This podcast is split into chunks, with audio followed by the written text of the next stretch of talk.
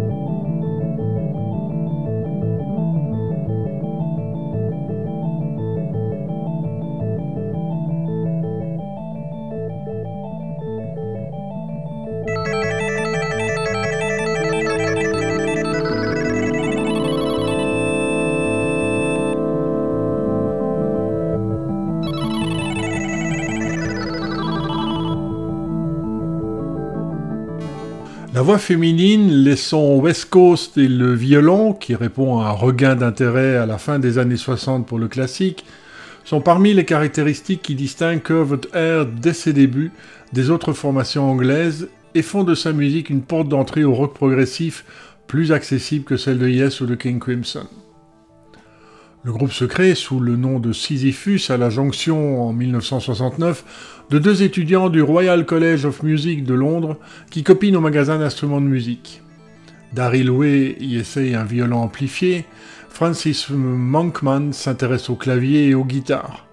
Que rejoignent ensuite Rob Martin à la basse et Florian Pilkington Mixa à la batterie.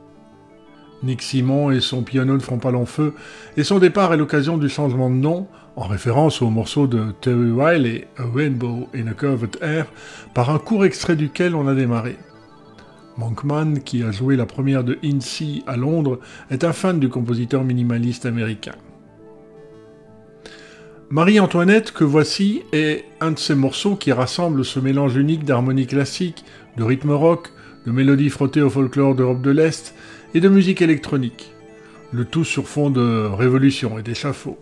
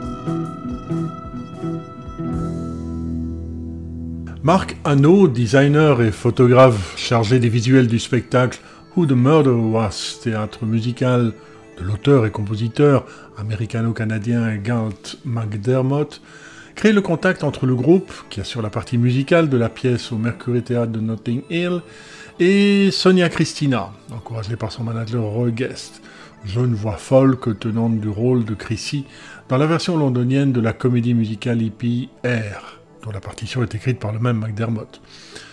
Et tant qu'à faire, Anno devient le manager de Covet Air. On écoute le ludique et pseudo mariaki Once a Ghost, Always a Ghost, qui parle de fantômes et de leurs plans macabres.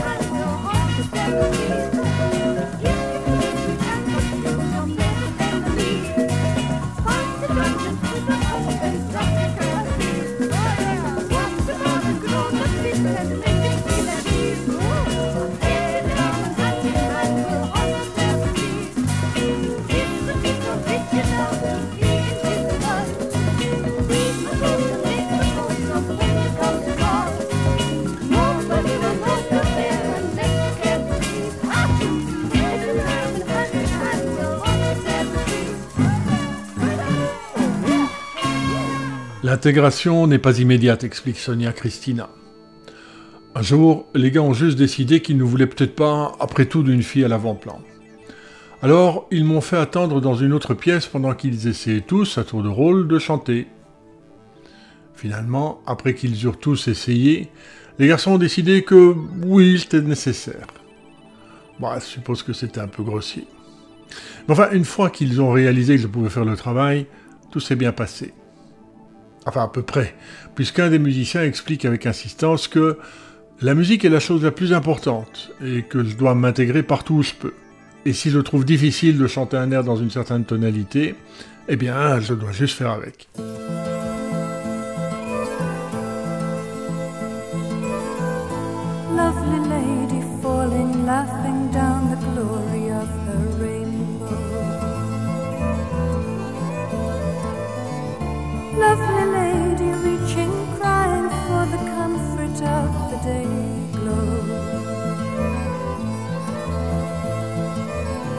Melinda, more or less, Melinda, more or less, Melinda, more or less in dreams. But different when she wakes again, she knows it all begins again. Sleeping, waking, rising, falling down, but calling out to death and friends. That's how it ends. For Melinda, more or less in dreams. Melinda, more or less, Melinda, more or less in dreams.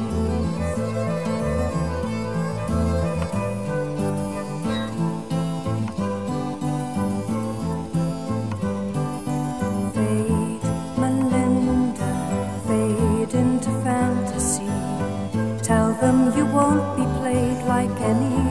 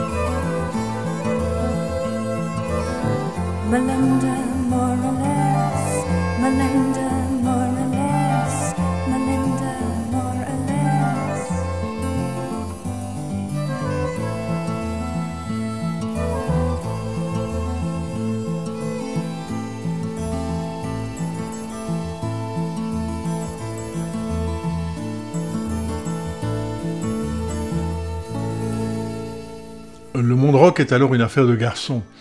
Ces musiciens qui, après le concert, vont s'enfiler des bières et renifler les groupies, ou le contraire, même si, sur les traces de Grace Slick ou de Janis Joplin, quelques fortes têtes commencent en Angleterre aussi à pointer le bout de leur nez. Ania Slam de Renaissance, ou Sandy Denis de Fairport Convention, le chant duo avec Robert Plant sur The Battle of Evermore de Led Zeppelin 4.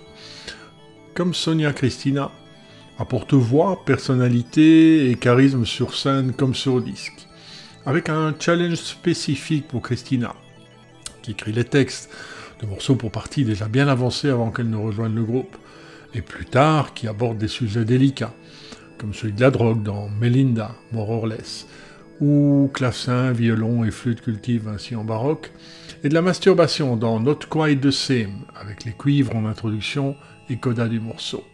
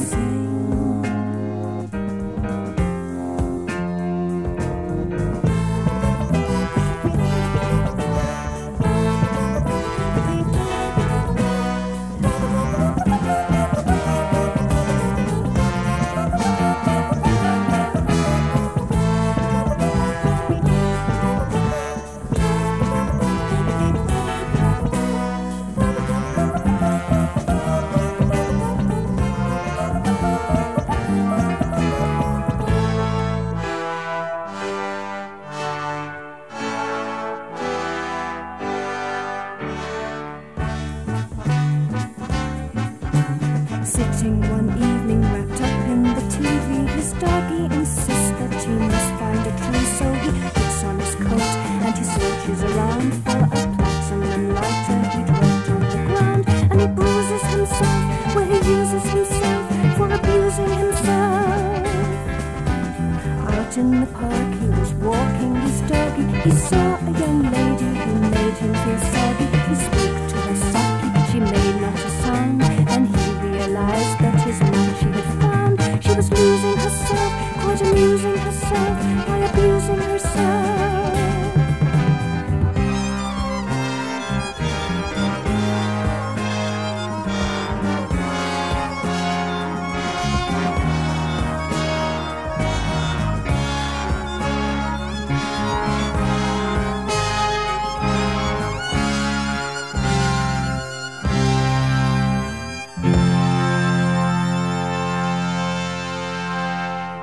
Ses débuts, le groupe partage un appartement au 87 Weddington Road à Hampstead, au nord-ouest de Londres.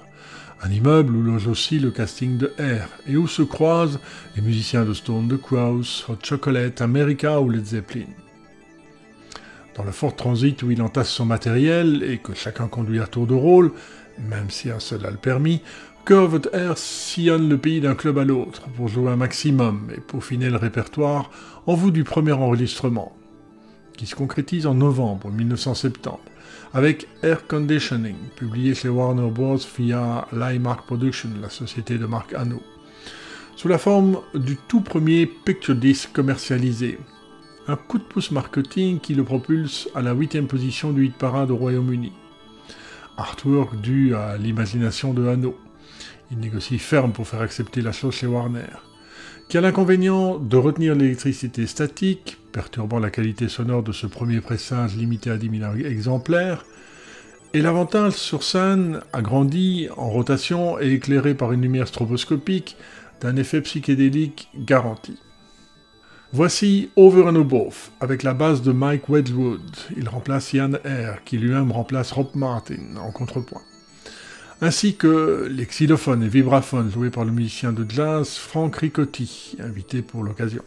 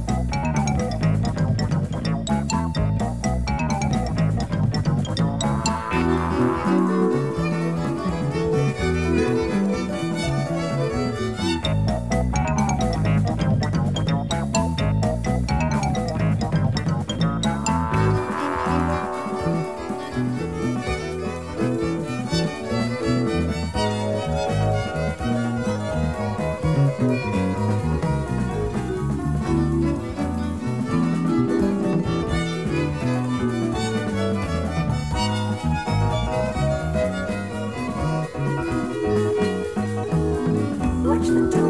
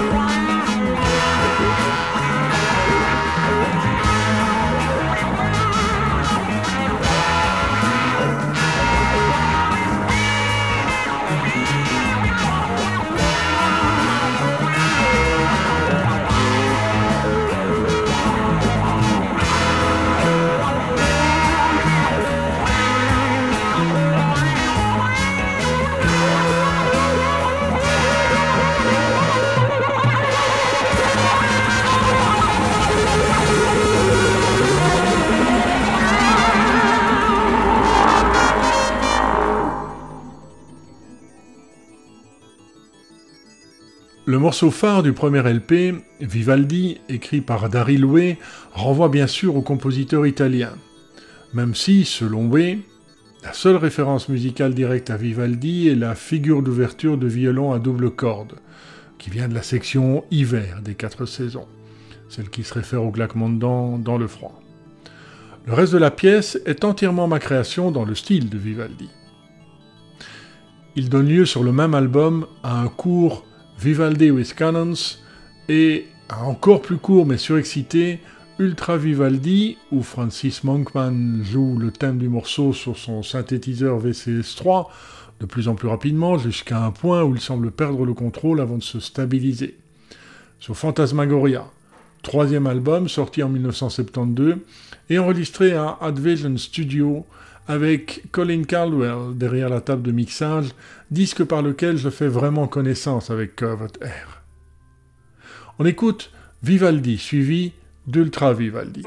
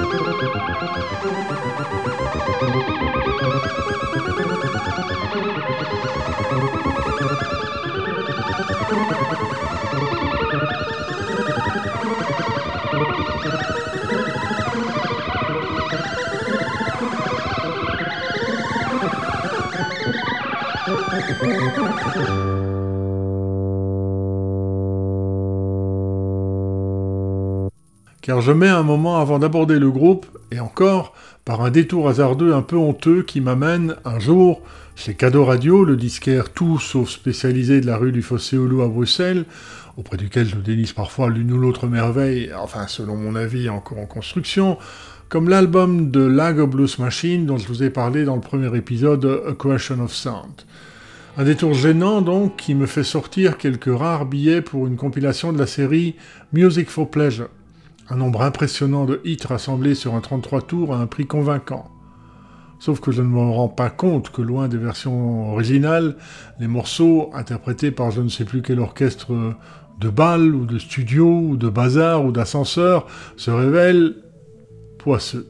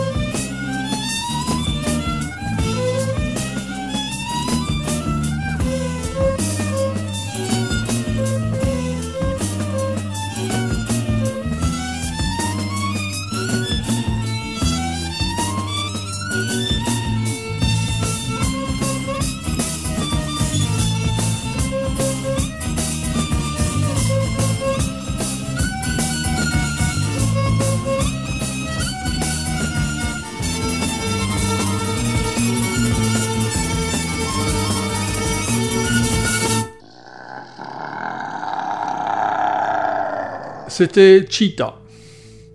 Même si je me force à écouter le disque jusqu'à, raisonnablement, le rentabiliser, j'en oublie la plupart des chansons. En particulier celles que je connais, furieux et déçu par des arrangements lourdingues, bâclés, soporifiques et passe-partout. Mais un titre éveille mon attention. Backstreet Louvre de Curved Air, extrait du second album, paru en 1971, et finalement le seul single à succès du groupe. En voici la version originale. Brrr.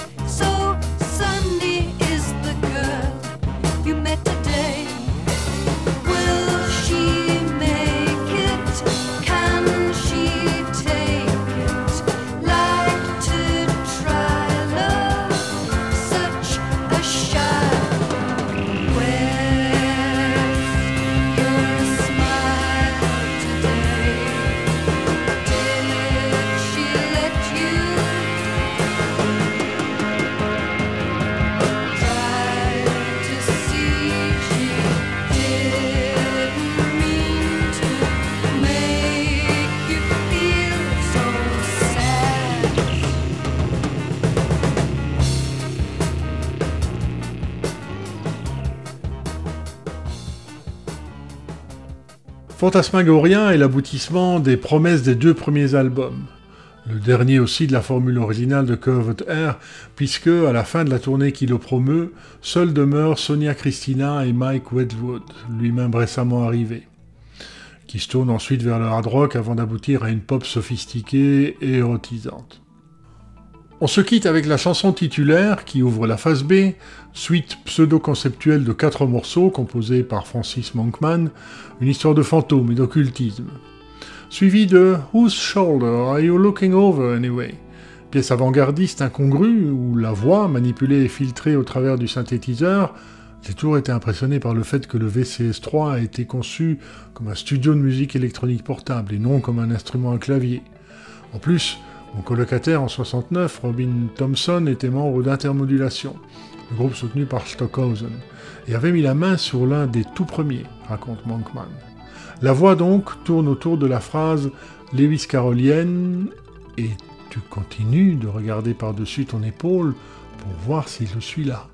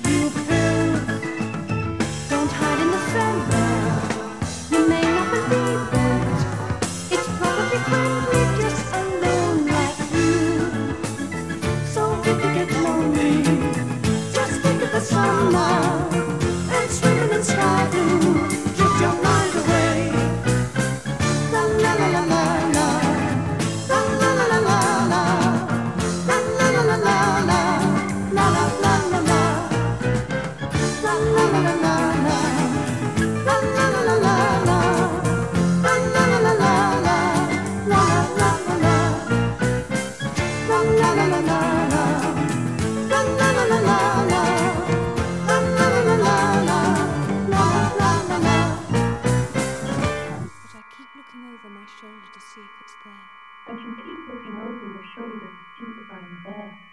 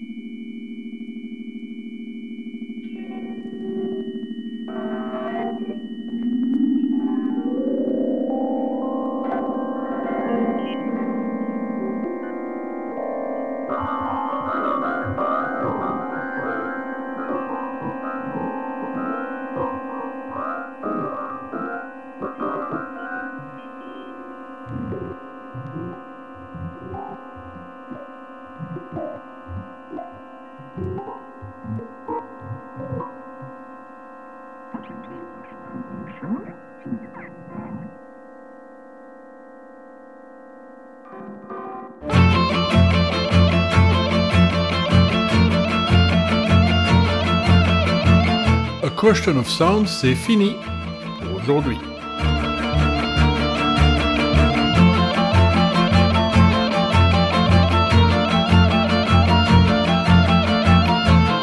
Dans un mois, Electronic Guerilla de Eldon.